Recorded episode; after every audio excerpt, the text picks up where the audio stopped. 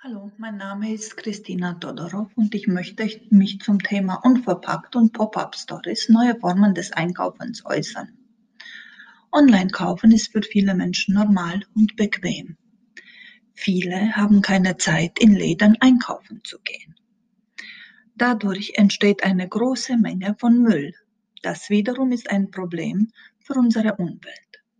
Ich finde dieses Geschäft sehr gut, weil man da keine bunten Plastikverpackungen sieht, wie in allen großen Läden.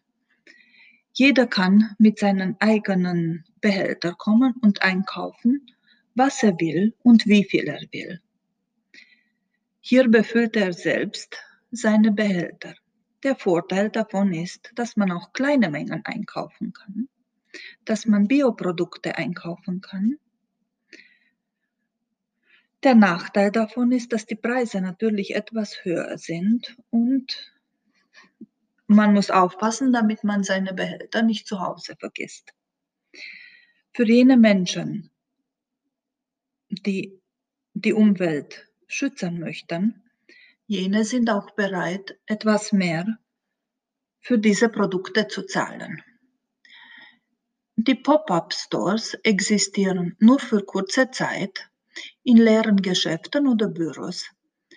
Sie sind in der Modebranche besonders beliebt.